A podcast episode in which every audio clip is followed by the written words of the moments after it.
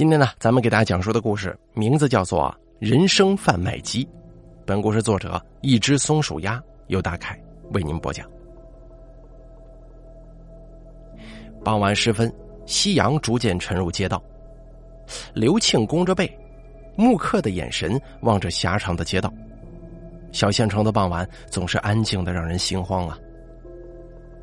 街道两旁的建筑倒是有些气派。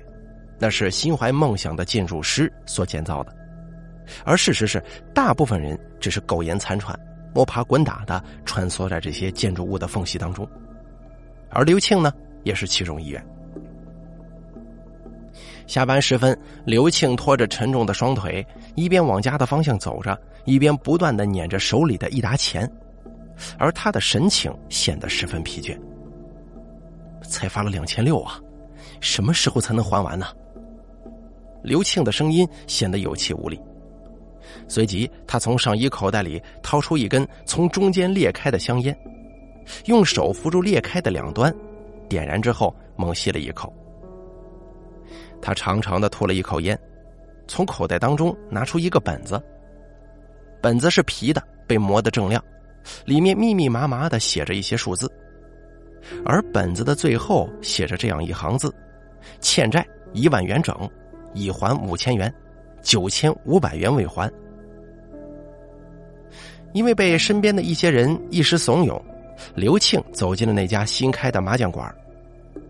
而就是这个错误的决定，打破了刘庆平凡的生活，欠下了所谓的巨款。刘庆每个月的工资只有两千多，在他看来，似乎只有病危通知书能与这张欠条相媲美了。早知道这样。我那天该早早回家的呀！刘庆懊悔不已的攥紧了本子，却又不得不松开。长叹一口气，感受着太阳散去带来的寒意。一会儿到了夜里会更冷的，刘庆只好缓缓的继续在街巷里走着。忽然，一处胡同的拐角处传来悦耳的电子音，微弱的白光从胡同口弥漫出来，把一侧的墙照亮了。我我记得这是个死胡同吧？怎么会有光呢？刘庆每次下班都会走这条路，而这个光是他第一次见。好奇心的驱使之下，刘庆转头走向散发着白光的胡同，顺着拐角走进胡同，胡同的尽头竟然是一台贩卖机，散发着白色的光，驱散了黑夜。搞什么鬼啊？把贩卖机开在这种地方？谁会特意跑来这儿卖东西啊？简直就是神经病嘛！好奇心得到满足，刘庆就转头准备离开。交易寿命的时间，按照人间单位内的一小时四十元换算。使用方法为将五指放置在指纹识别器上，选择扣除的时间即可。时间的扣除不会影响肉体的老化速度。忽然间。贩卖机冷不丁的发出冰冷的电子音，吓得刘庆差点摔个趔趄。什么呀？吓我一跳！呃，这是人生贩卖机。刘庆一边抱怨着，却一边走上前观察着这个贩卖机。按照人间单位内的一小时四十元换算，这样的话，一天是二十四小时，那十天是。刘庆伸出手，借着月光想了片刻，九千六。刘庆强忍着激动，才发现自己的声音是喊出来的。我他妈拼死拼活一个月，浪费那么多时间精力，才两千多呀！刘庆试探性的把粗糙的手放到贩卖机的指纹识别器上，等待了片刻，却没有任何反应。切，我也是有病！刘庆自嘲的摸了摸鼻尖。为自己居然相信这些而感到羞愧。识别成功，检测到您现在的年纪是三十五岁，您的剩余寿命为四十一年零十天，请选择兑换的寿命天数，最低为一天起算。不可能吧？这玩意儿肯定是骗人的！哼，我见多了。刘庆反复吞咽着干涩的喉咙，凉爽的夜晚，此刻他却觉得有些燥热。在贩卖机前踱着步子，刘庆不断摆弄着关节，发出咔咔的声响，但却始终并没有离开。突然，刘庆站定，像是下定了决心。我倒是想看看这东西能变出什么花来，反正我也没什么可骗的了。一会儿之后，刘庆眼中闪过一丝光芒，立刻俯下身子，摆弄了几下贩卖机上的按钮，选择了十天这个选项。贩卖机显示屏上蹦出了几个大字：“正在出钞中。”口出成功，您的寿命剩余四十一年整。一串悦耳的电子音过后，贩卖机下方的出口槽里发出了一声清脆的声响。刘庆身子微微后倾，只觉得心脏砰砰直跳。他蹲下身子，把手伸进出口槽内胡乱的摸索。突然，在一处角落里，刘庆摸到了一张卡片，静静的躺在铁槽内。摸出卡片，借着月光一看，“工商银行”四个大字映入眼帘，是一张银行卡。往四周扫视几眼，刘庆把银行卡塞进兜里，就快步离开了胡同。在路上，刘庆抄着口袋的手中始终攥着银行卡。乌云遮住月光，小县城的路灯又很少，刘庆跌跌撞撞的回到家中。刘庆到家已是深夜了，一间不大的平房，没有装修，更没什么家具。拖鞋走在水泥地面上，发出沙沙声。刘庆把外套随手一扔，从电视机柜子下找出一本书，小心的把银行卡夹在其中。做完这些，刘庆才安心的在沙发上坐定，打开屏幕泛黄的电视机，又是令人熟悉的电视节目。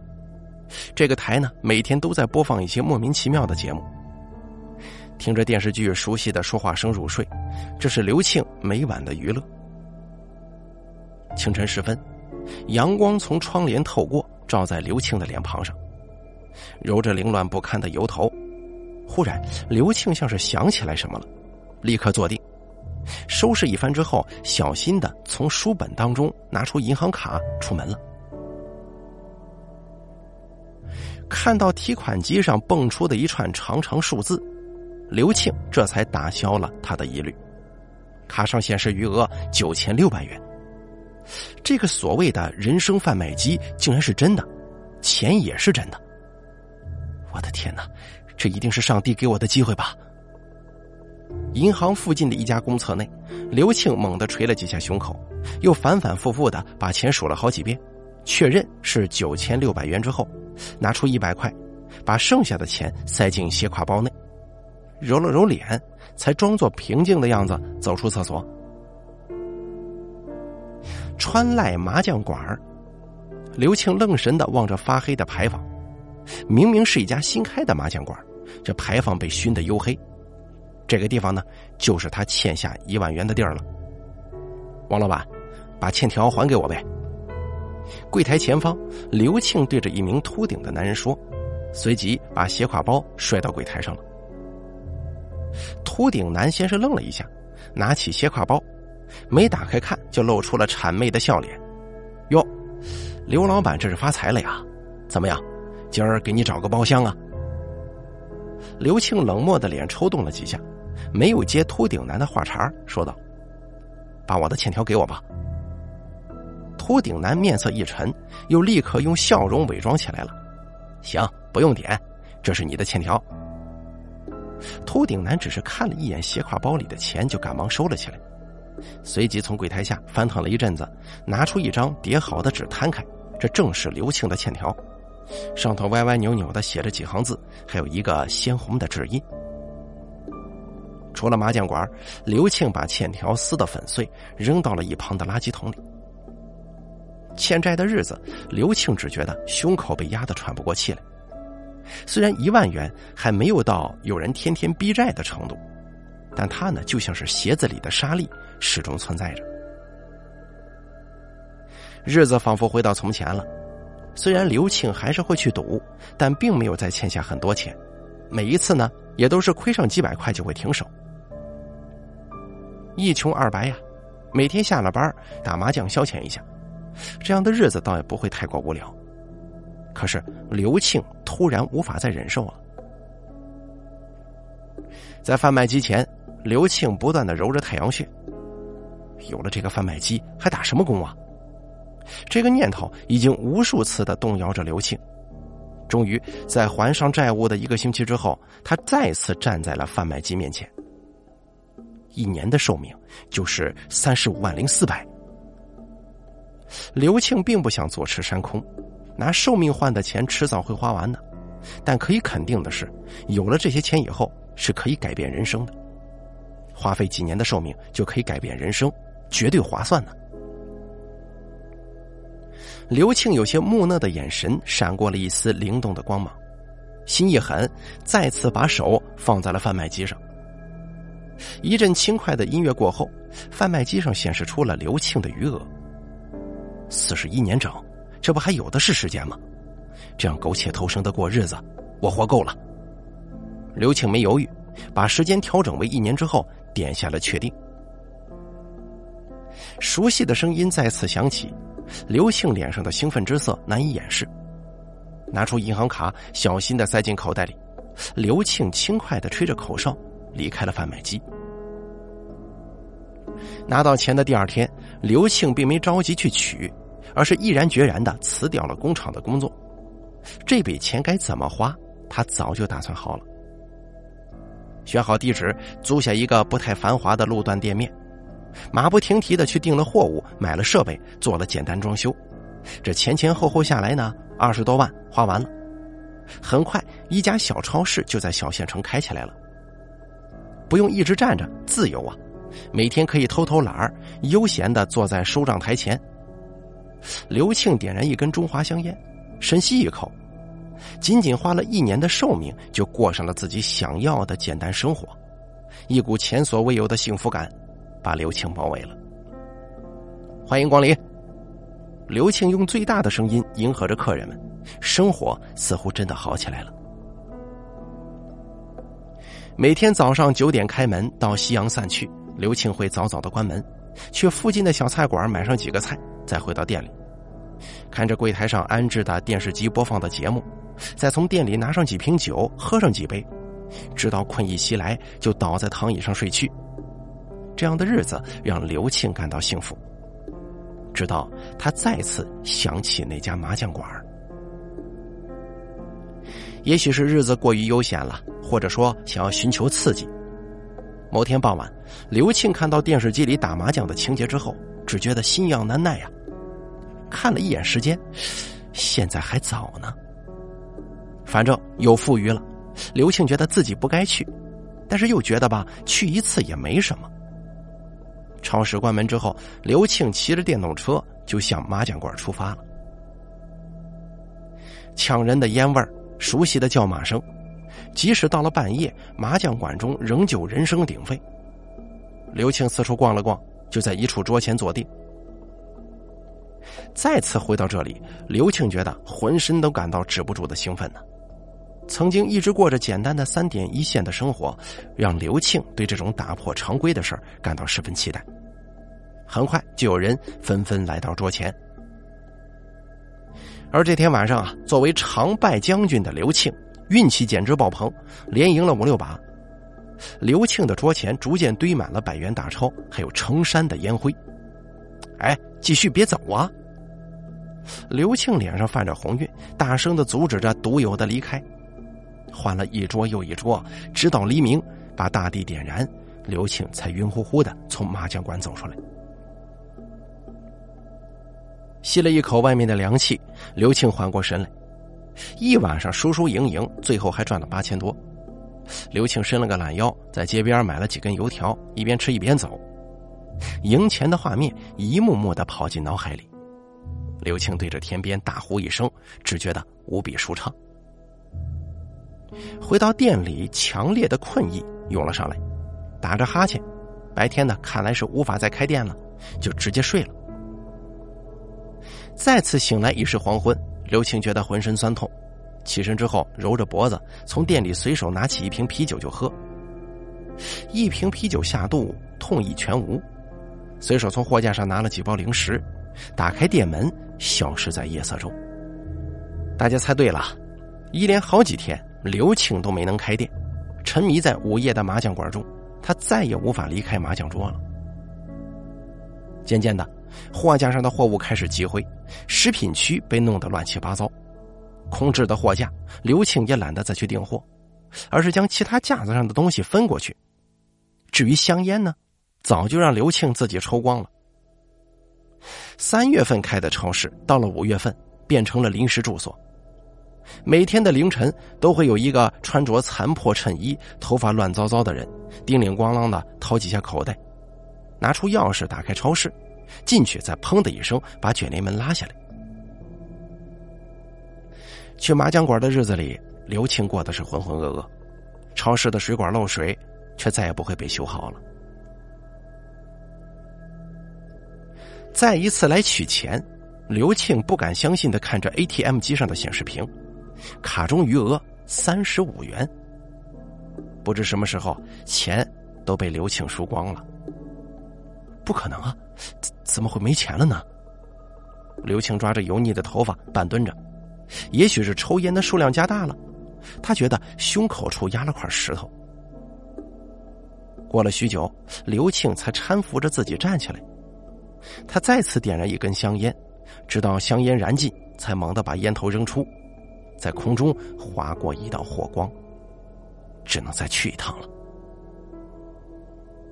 还是熟悉的配方，还是熟悉的味道。胡同深处贩卖机前，刘庆弓着背。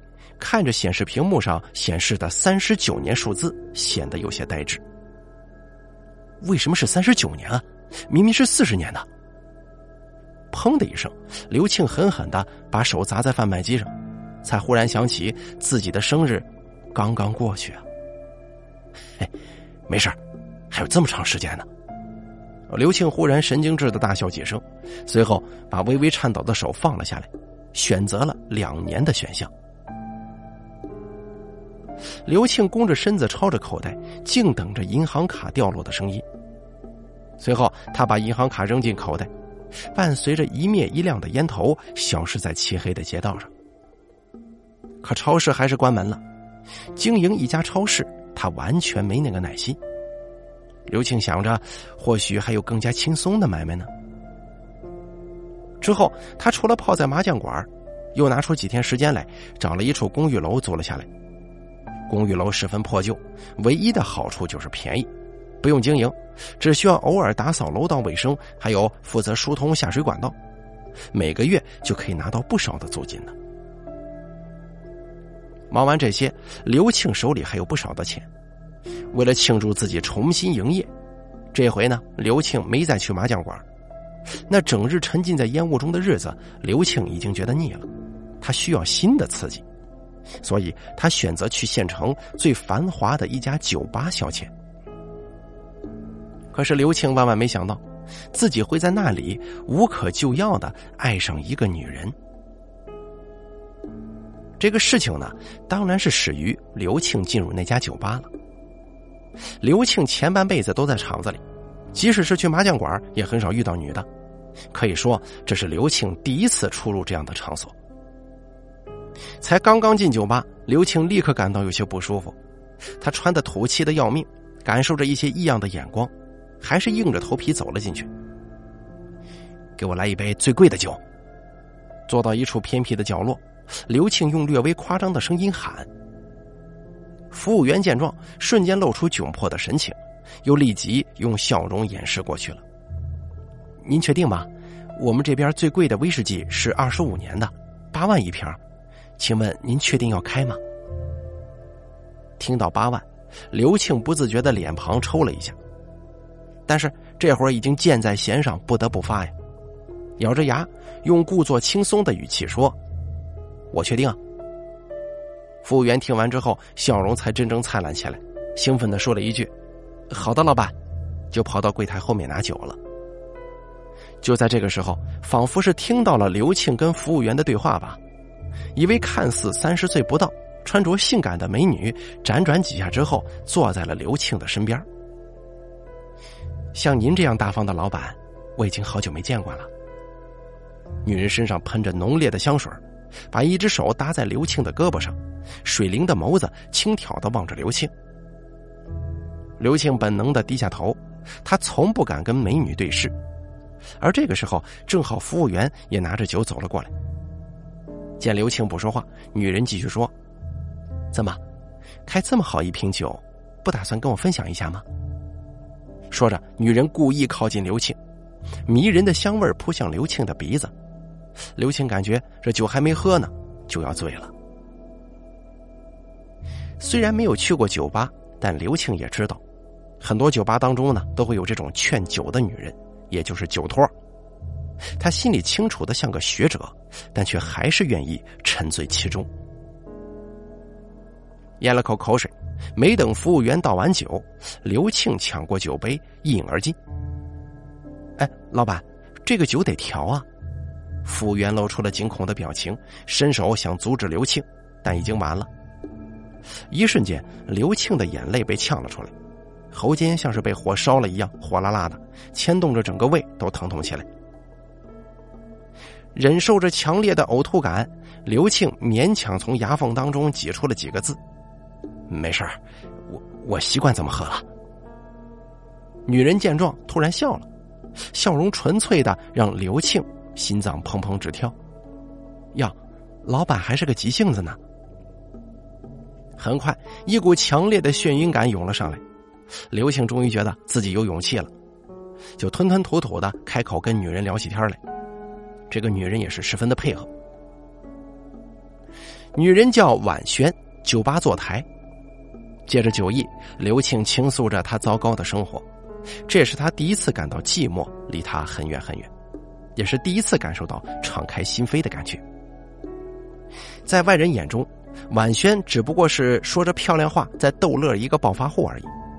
但仅仅是这样，刘庆仍然乐此不疲。这是他记事起第一次跟人说这么多话，不知不觉间，刘庆的眼神当中带着一丝光，他的世界里照进了一束光。之后的事儿，刘庆也不太清楚了，他只记得他喝了很多的酒，跟女人走进了一间包房内。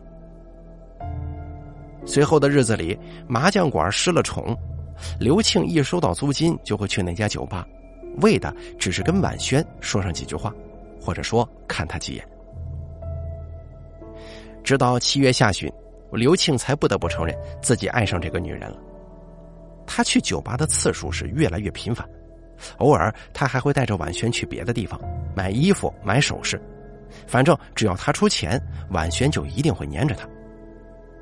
然而这样的日子，刘庆明白是不长久的。你说什么？没钱了？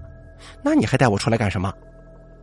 就在八月份的某个下午，小县城一家珠宝店里，婉萱双眼狠狠的瞪着刘庆，嘶吼着：“可是，你你不是说爱我吗？你你只在乎我的钱吗？”刘庆像是做错事情的孩子，祈求原谅，小心翼翼的看着婉萱。你说你要娶我，带我来买首饰，可付款的时候你说没钱，让我先帮你付着。你滚吧你，老娘可没工夫理你。不管众人异样的眼神，婉萱狠狠的把手提包砸向刘庆，头也不回的走出珠宝店，只留下刘庆一个人杵在原地。我，我是真的想娶你，我爱你啊！刘庆不甘心的对着门外呼喊，但只有店员的窃窃私语回应着刘庆。就这样，刘庆再一次花光了所有的积蓄。贩卖机，刘庆再一次想起了他的使命。他一路木讷的来到贩卖机前，见到贩卖机，刘庆逐渐又恢复了往日的神情。只要我有钱，就可以娶婉萱了。刘庆期待的搓着手。请选择贩卖的寿命，您的余额为三十七年。刘庆看着数字，还有三十七年。刘庆按下三年的数字，却迟迟没有确定。婉萱说过的话，忽然在他耳边不断的回响。你想娶我，得有房有车呀！我是绝对不可能嫁给穷鬼的。他想起某个下午，这是婉萱亲口对他说过的话。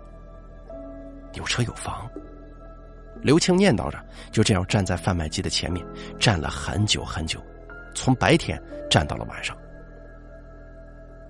贩卖机前的地上零零散散的烟头跟一些食品包装袋散落着，他始终没想好，这一次他到底该换多少钱。一直挨到深夜。忽然，刘庆从地上坐起，径直的走向贩卖机，把手狠狠的摁到指纹识别上面。刘庆大口的喘着粗气，眼神里却挂满了疯狂。他几乎没有犹豫，把贩卖年龄设置为二十年，用另一只手狠狠的拍下了确认按钮。屏幕上显示着“已确认”三个字，刘庆突然失去力气一样，一屁股蹲在地上，双手不断的搓着脸。没人知道此刻刘庆在想些什么。过了很长时间，刘庆像是一部坏掉的机器，从冰冷的地面上缓缓坐起，抖了抖身上的尘土，从卡槽里拿出银行卡，随手放进口袋里。贩卖机发出悦耳的电子音。交易寿命的时间按照人间单位内的一小时四十元换算，使用方法为将五指放置在指纹识别器上，选择扣除时间即可。时间的扣除不会影响肉体的老化速度。又是熟悉的介绍音响起，可是刘庆已经缓缓的离开了贩卖机。黑暗中，刘庆木讷的神情渐渐消失。我有钱了，一辈子都花不完呢。阴暗的小巷子里传出刘庆沙哑的声音。几乎没有犹豫，第二天刘庆就带着婉轩去到大城市挥霍，什么车子、包包、衣服、首饰，甚至是一栋小公寓。刘庆癫狂一般的为婉萱置办了一切，为的只是博得婉萱的爱。而小县城，刘庆已经不想回去了。刘庆在丰陵市和婉萱买下一间公寓作为据点，除了每天被婉萱带去各种高档场所消费之外，就是泡在赌场里。而刘庆早已放弃思考，也不想做任何打算，过一天是一天呗，反正他也没多长时间了。这样暗无天日的日子，刘庆觉得很满足，但是在他的内心深处，他知道婉萱只是爱钱罢了。他不愿意承认，也不想承认，婉萱从没爱过他。而这件事情的发酵是在下年深秋的夜晚。你你听我解释啊！公寓内，婉萱半裸着上身，一边慌张的把被子披在自己身上，一边露出恐慌的表情。你居然背叛我！你知道我在你身上花了多少钱吗？刘庆的眼睛里布满了血丝，面部狰狞着，脖子里抱起青筋，用杀人的眼神死死的盯着床上的婉萱。而床上还有一个半裸着的男人。大哥，你你不能怨我呀，是他先勾引我的。半裸男紧张的看了一眼刘庆，吓得动弹不得。刘庆只觉得天旋地转，怒火在心头升腾。他真想冲进厨房，用刀砍死面前的两个人。他从没想过，也从没怀疑过，他深爱的女人会背叛自己。你给我滚！刘庆指着半裸男，他被吓得一激灵，拿起衣服粗糙的套在身上，跑出了公寓。黑暗的房间里，刘庆缓了好一阵，耳鸣声才停下来的。你爱过我，对吗？刘庆本以为此时此刻的他说出多么恶毒的语言来都不为过，可是却鬼使神差的说了这么一句。可是刚刚说出这句话，刘庆就后悔了，因为他不想听到回答。我我不爱你。婉萱忽然把头埋在被子里，嚎啕大哭起来。月光照进卧室，把婉萱的头发染成了银白色。为什么？你为什么现在要说出来呢？我不想再这样下去了，对不起，我爱上了他，即使他一无所有，我也愿意陪着他一起吃苦。婉萱一边抽泣，一边一字一句的说：“你知道我为你付出了什么吗？你根本不知道我有多爱你啊！”刘庆撕心裂肺的呼喊，声音变得沙哑。没错，他爱婉萱，真的愿意为他献出一切，可惜，这只是一厢情愿罢了。刘庆绝望的望着婉萱，他的眼神里竟然莫名的坚定。刘庆知道自己输了，他天真的以为婉萱就像是货品，只要有钱就可以一直拥有。刘庆点燃了一根断掉的香烟，你走吧。刘庆使劲闭着眼，眼泪却还是涌了出来。他转过头，直到他离开。谢谢你，这些日子我真的过得很开心。留在公寓里，刘庆总是感到孤独。除了睡觉，剩下的时间都在赌场里度过。骰子、轮盘、老虎机，刘庆学会了各种赌博方式，卡里的钱也终于是见了底儿了。看着日益减少的钱，刘庆再次感受到没钱的恐惧。他也不得不承认，再这样下去，自己会回到从前呢。全部取出来吧。某次去赌场的路上，刘庆想起赌场里的一个人，他负责放高利贷，也会帮别人放高利贷。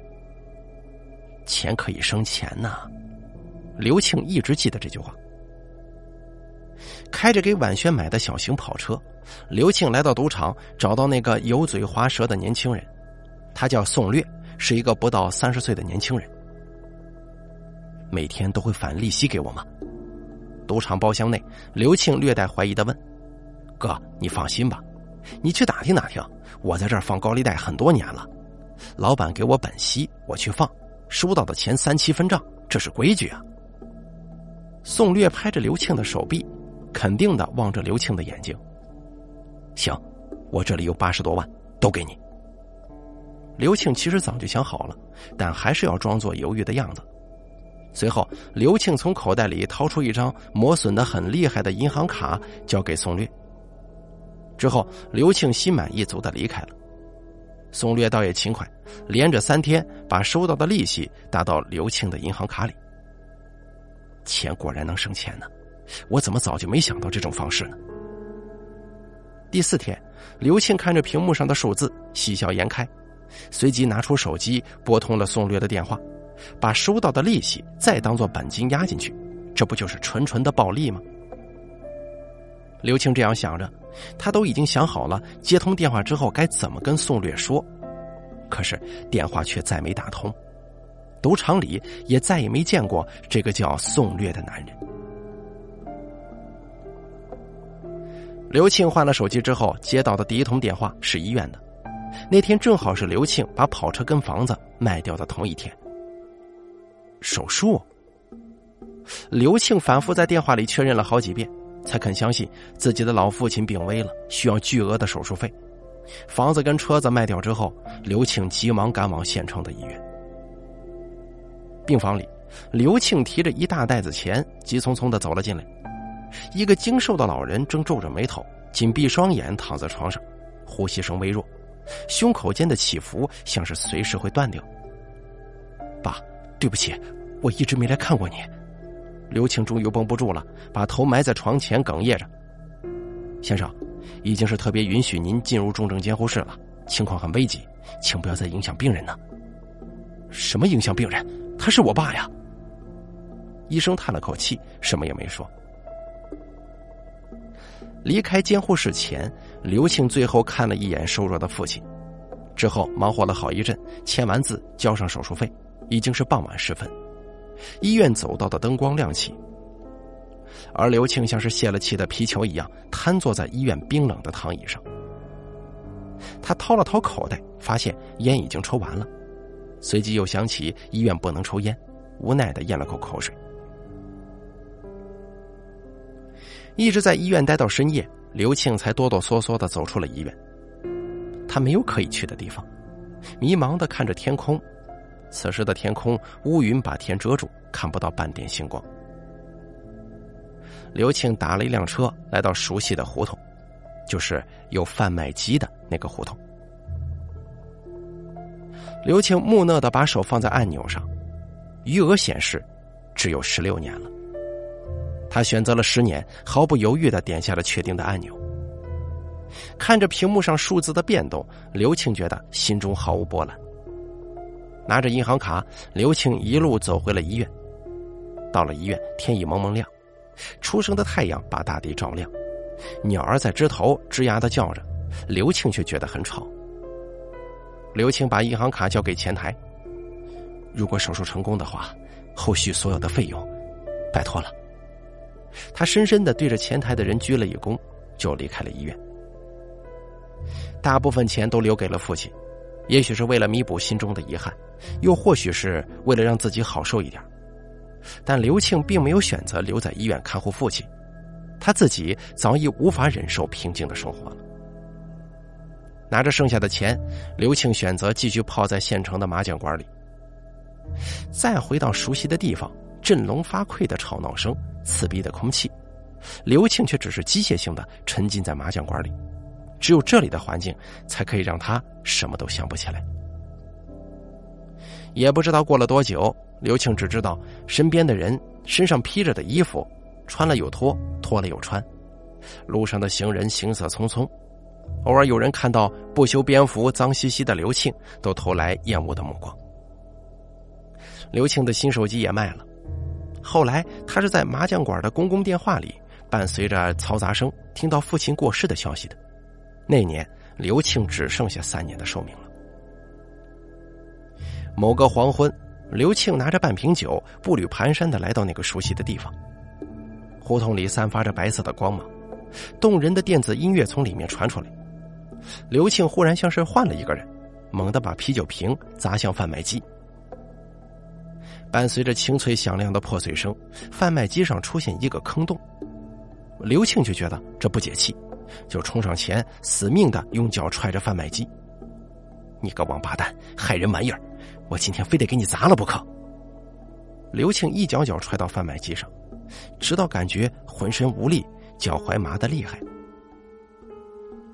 刘庆倒在贩卖机前，他张开嘴，像是一个受了委屈的孩子，大哭不止。泪水从他的脸颊划过，进入他乱糟糟的胡须内。我错了，我想反悔。